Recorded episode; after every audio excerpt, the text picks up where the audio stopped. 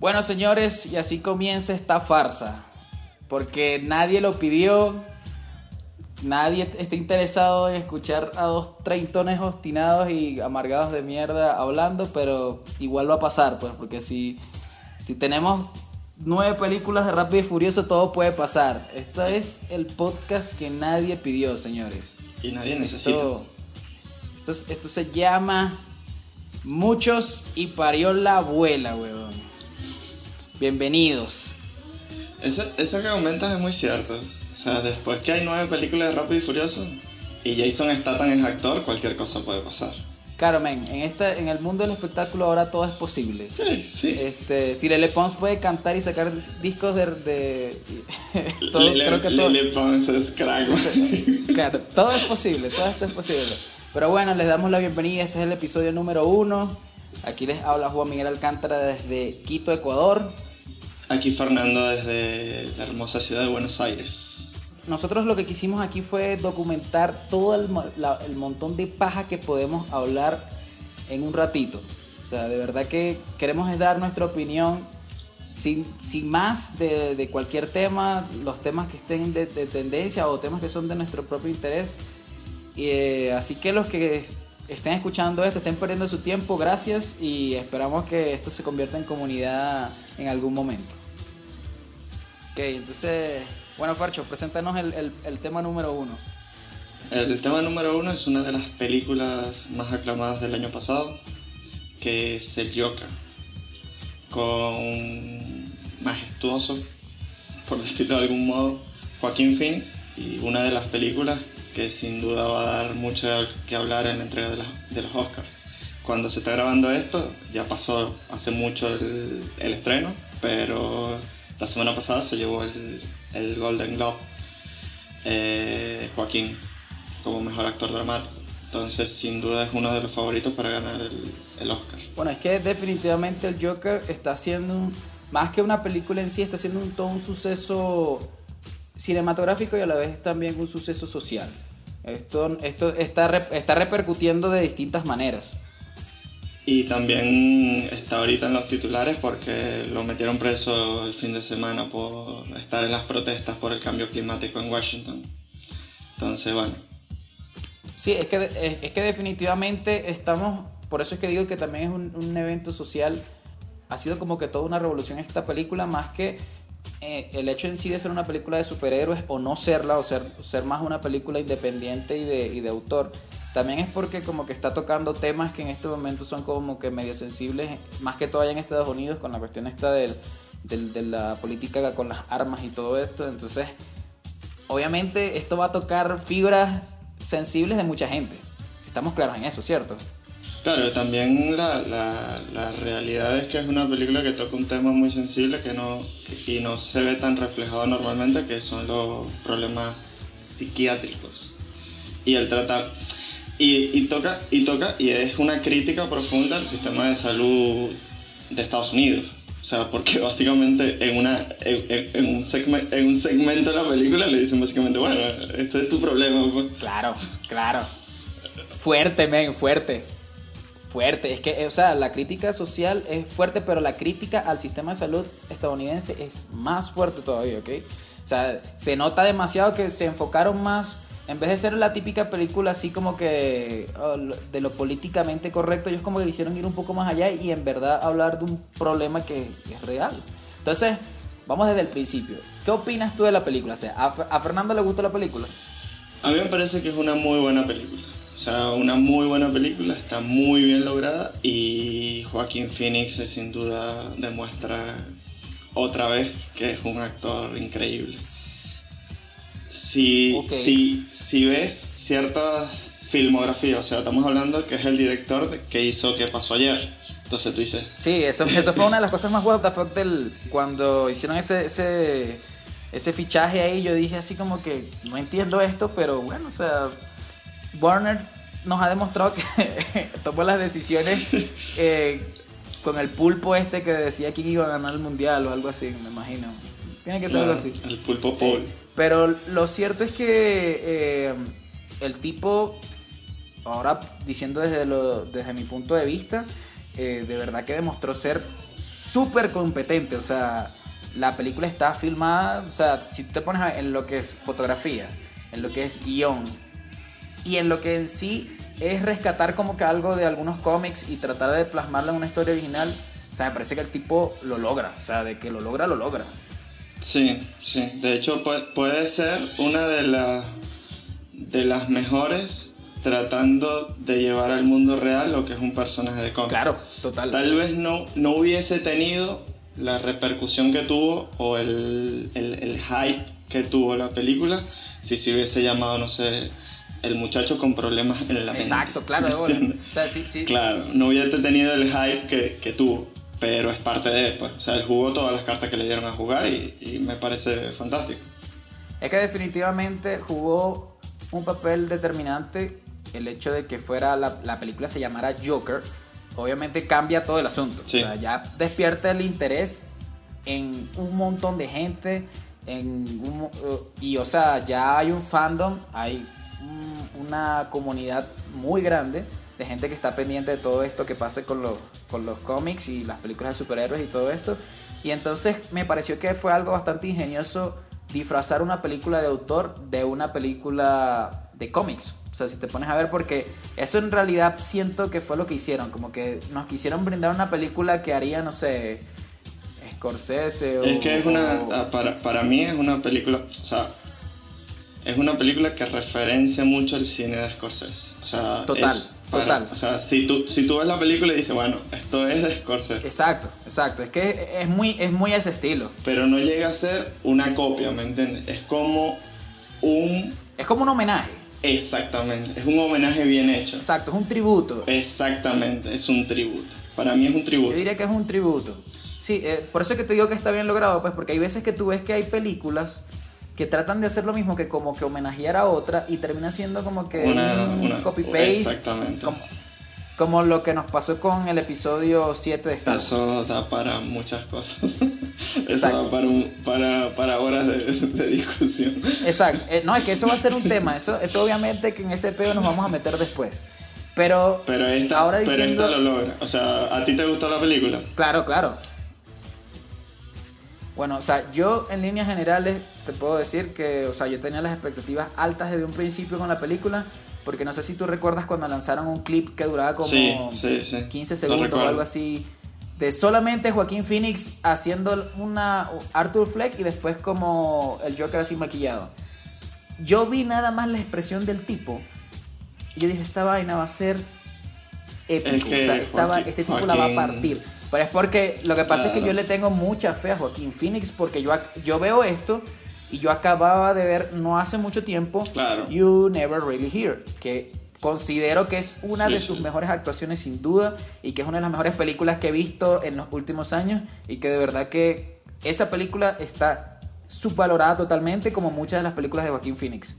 Pero, eh, o sea, te puedo decir, en guion es competente, la fotografía es hermosa, el Joaquín Phoenix es increíble, el tipo se comprometió totalmente en el papel los personajes secundarios todos funcionan, todos, todos me dan algo. Creo que, no sé si a ti te pasa lo mismo, a mí el que me, lo que me, como que me sacó un poquito de, del asunto fue como que lo de los Wayne lo sentí como un poquito de más. O sea, como que si lo hubiesen quitado no hubiese pasado nada. Sin embargo, obviamente había que tener una cierta conexión con el mundo de Batman y todo, que, mencionar a los Wayne y todo eso. Pero sin embargo, me gustó que nos plantearan a a un Thomas Wayne más real. Como que es un tipo que en verdad es un millonario y que posiblemente es un mamagüevo, pues, porque, eh, ¿entiendes? Entonces no, no, no nos ponen a ese hombre virtuoso y lleno de bondad que quería todo lo bueno como nos ponen en, en Batman Inicia, que a pesar de que la película es brutal, te ponen a un Thomas igual, como que. O sea, es igual el. O sea, esto obviamente da para otro tema, pero el tipo empieza, lo empiezan matando de forma violenta. Digo, claro que es un santo. O sea, es lo mejor. O sea, es un mártir. Claro. El, el tipo estaba metiendo dinero en, Ciudad Gótica y lo matan de forma violenta. Claro que es un mártir. Entonces, claro, aquí hay otro. Claro.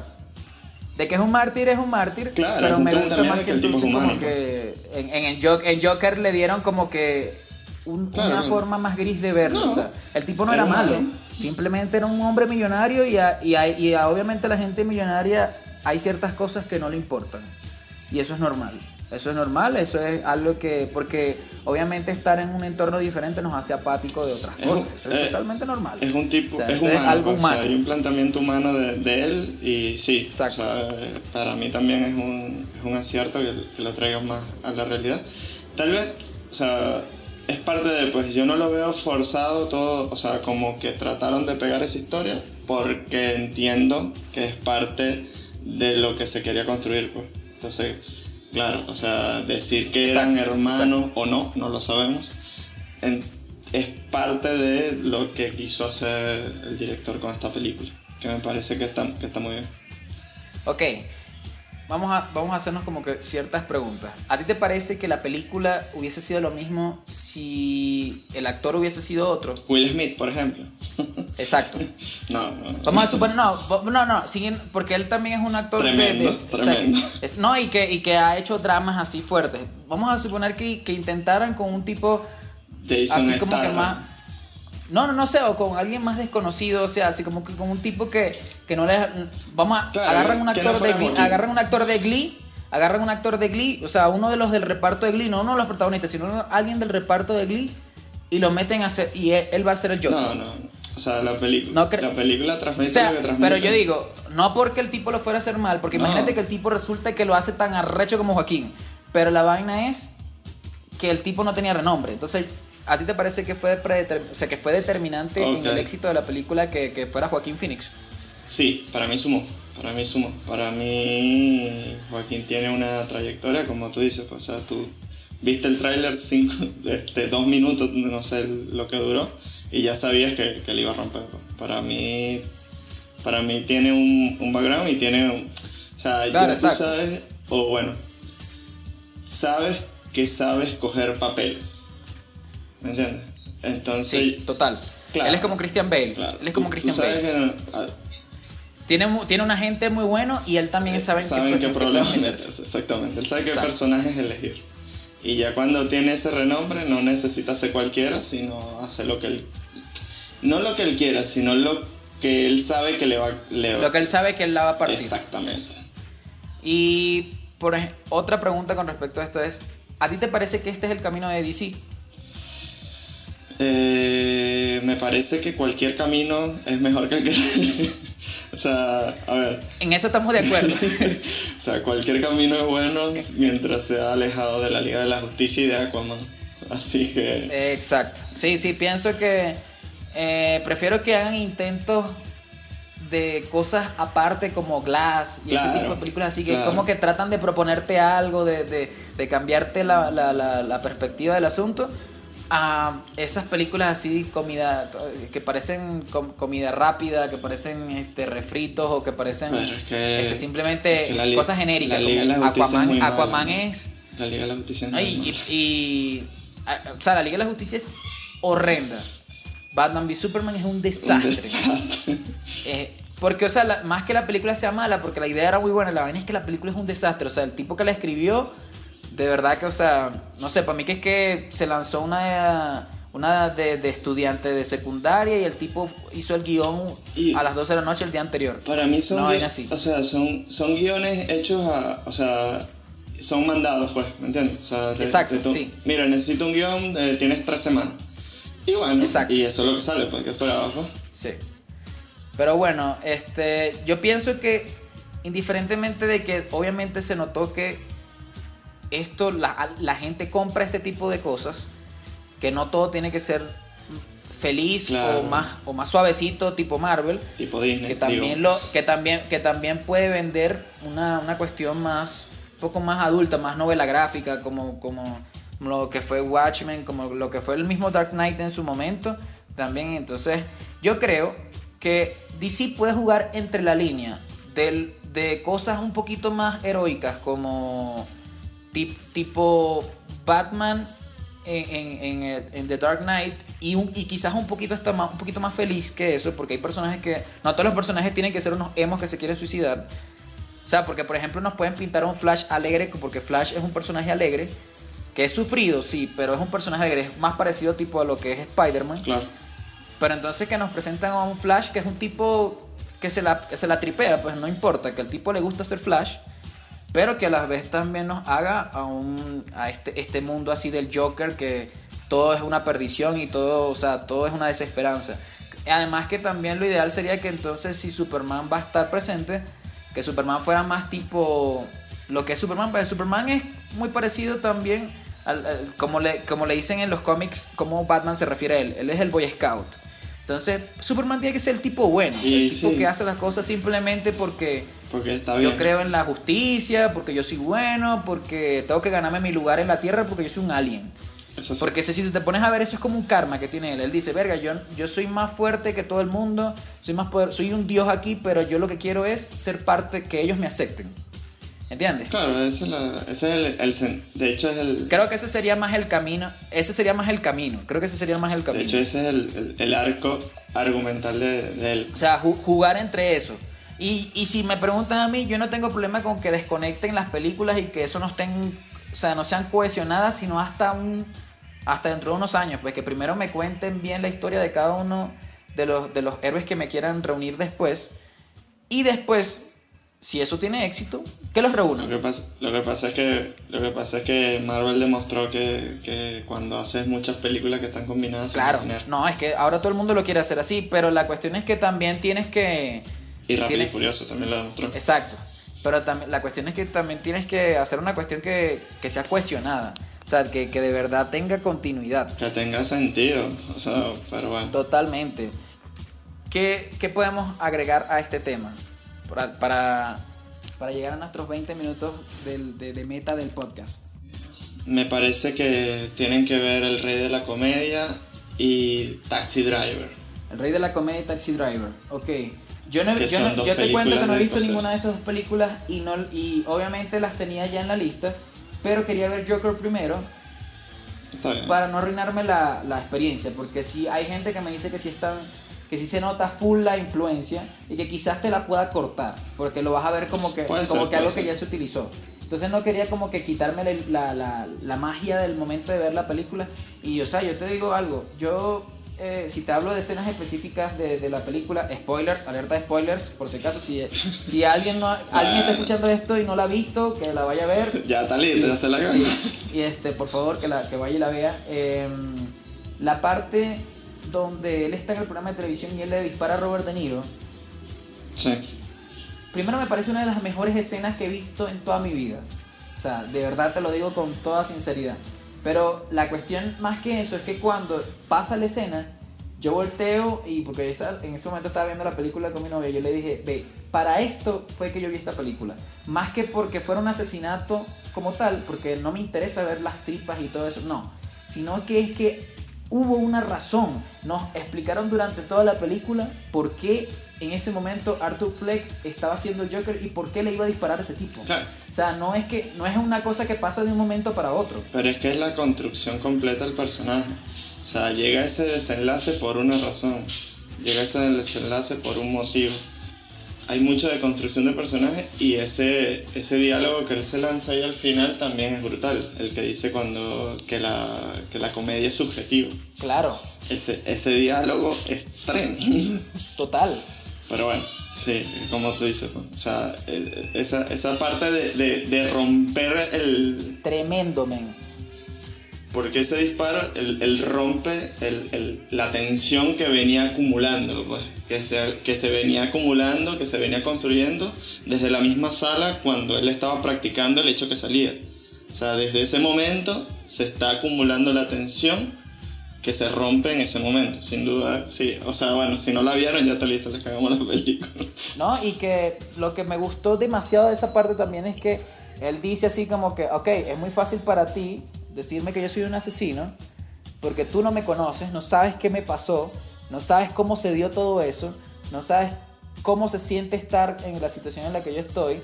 Y entonces el tipo de ahí es donde le dice, o sea, todos son unos hipócritas porque todos se la dan de que son buenos de que entienden la situación que vivimos la gente que está en la situación ventana en la que yo estoy, pero en realidad nos excluyen, no nos paran bola y para ustedes nosotros no existimos. Y prefieren desecharnos, que es lo más, lo más arrecho. Y, la forma Sí. en que se lo dice, o sea, de, verdad y- que le parte la madre, weón, o sea, Claro, y de hecho le dicen una, una que si yo estuviera herido en la acera, todos me pasarían por el lado y nadie me viera. Exacto. Que, que de hecho supuestamente es una de las escenas eliminadas de, de- de- de la película. Hubo, había una escena donde él estaba tirado en una acera y la gente le iba pasando por el lado, pero bueno, por un tema de la productora no la, no la colocaron. Ah, bueno, es que creo, de hecho, que el, el- hicieron como una pequeña referencia a eso cuando lo golpean, cuando él está disfrazado de payaso y lo Claro. golpean, y que él estaba tirado ahí, bueno, o sea... Tirado en el piso, exactamente. nadie, ni, ni, ni media bola, pues, o sea, la verdad que no, no, no le prestaron nada de atención. O sea, yo lo que puedo decir también es que este tipo de, de películas así funcionan también porque son películas que concluyen. De hecho, yo soy del tipo de persona que me preferiría que no la continuaran. No sé si estás de acuerdo conmigo. Totalmente de acuerdo. No me, no, no me quiero, o sea, sería un mundo en el que no querría vivir una segunda parte de esta película. No, y que además que no lo veo necesario, porque siento que fue una película que tuvo un comienzo y un fin, nos creó al personaje y, o sea, sería, creo- como, sería como el hijo de la máscara. O sea, Exacto. sería innecesario. innecesario, innecesario. innecesario, total, totalmente innecesario. O sea, sería de esos, como esos spin-off, eh, eh, Hobbs and Shaw de Claro. cosas así que tú dices, en serio, o sea, es en serio. Pero bueno, o sea, la cuestión es que creo que en, en- en líneas generales podemos también resumir que eh, hacía falta que hubiera películas que se que fueran autosuficientes. O sea, Exactamente. ellos nos, Sí. nos empezaron a contar la historia desde un principio, nos dijeron qué fue lo que pasó. Durante el transcurso de la película nos dijeron que, que terminó de, de- de- como que de dañar a Arthur Fleck. Nos muestran cómo Arthur Fleck se deja arropar por toda esa, esa locura. Y bueno, pasa lo que pasa. Que mm, más que ponérnoslo como un héroe o algo así, más bien nos dicen es así como que, o sea, el- el- de hecho, e- esto es una referencia a la, a la broma asesina, a The Killing Joke, que, eh, sí. o sea, que, que dice, que, que dice que tú para la locura lo que necesitas es un mal día. Sí. El gran Alan Moore. Claro. Solo, nece- solo necesitas un mal día para convertir al mejor hombre en un loco. Claro, o como lo dijo en The Dark Knight Head Ledger, que él dice, la locura es, es como la gravedad, solo necesitas un pequeño empujoncito. Eso es todo. sí, Y eso entonces, eh, creo que Joker nos demuestra totalmente cómo, cómo sería el, el- el- que una persona en esas, en esas condiciones fuera llevada a un extremo tan grande que, o sea, él se convirtiera en un monstruo que después nadie pudiera detener. Es verdad. Bueno, entonces con esto podemos concluir nuestro primer capítulo que este, teníamos pensado que, que fuera de, de más temas, pero creo que el Joker ameritaba que habláramos lo suficiente, se lo merece. Sí, totalmente de acuerdo. Teníamos varios temas en el, en el tintero, pero no, no queremos abusar de la paciencia de las personas que nos están escuchando. Es más, si, si alguien llega hasta aquí, Bueno, Si alguien, llega, si alguien llega hasta aquí, que nos deje su like y que diga en sus comentarios que, de qué temas les gustaría que habláramos y que claro, que escriba es drújula. Ah, ok. Eso. bueno, eh, si llegaste hasta aquí, te invitamos a que, a que veas, a que escuches el, el capítulo número 2. Si esto sigue co- avanzando, pro- pronto estaremos en YouTube en, en formato también co- de video y en donde nos, nos puedas ver haciendo una- las mil y un caras de imbécil mientras hablamos todas estas estupideces. Claro, tienes que pensar que somos personas mayores, pues. Entonces Exacto, ya no estamos, imagínate, o sea, en YouTube. Exacto. Ese es el Sí, futuro, ya. eso es para gente joven. Ya esto, sí, ya estos son, ya estos son señores, pero bueno, este experimento al, al que llamamos muchos y por el abuela, esperamos que sea un proyecto que vaya creciendo y que, bueno, que nos sigan. Y bueno, muchísimas gracias por llegar hasta acá. Eh, denle like, compartan si les gustó y si no gustó, también compartan. Es parte de la magia, así es el internet.